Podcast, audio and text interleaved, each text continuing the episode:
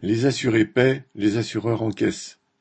Des centaines de communes ont vu leur contrat d'assurance résilié au 1er janvier 2024, venant s'ajouter à la centaine qui ne trouvaient déjà plus d'assureurs. Pour d'autres, le coût de l'assurance a augmenté parfois de 70%. Alors que le Pas-de-Calais se retrouve à nouveau inondé, les assureurs trouvent que décidément, les catastrophes climatiques sont trop fréquentes et leur coûtent trop cher. Ils se plaignent aussi du coût des émeutes de l'été dernier.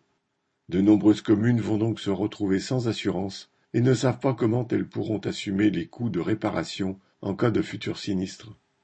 En ce qui concerne les particuliers, de nombreux habitants du Pas-de-Calais vont devoir à nouveau nettoyer et réparer leurs logements, alors que les dégâts de l'automne n'ont même pas encore été remboursés ni réparés, ou venaient juste de l'être? Les dégâts dans les habitations devraient être remboursés par les assurances.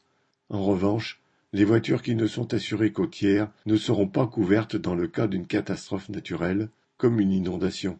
Face aux effets de la crise climatique, les assureurs ont déjà prévu d'augmenter la garantie pour catastrophes naturelles, obligatoire pour tous les contrats d'assurance dommages, qui passera de 12 à 20% en janvier 2025. Et ils prévoient aussi des augmentations des prix des assurances habitation qui pourraient doubler avant 2050. Et personne ne croira que les sociétés d'assurance sont à plaindre. Hélène Comte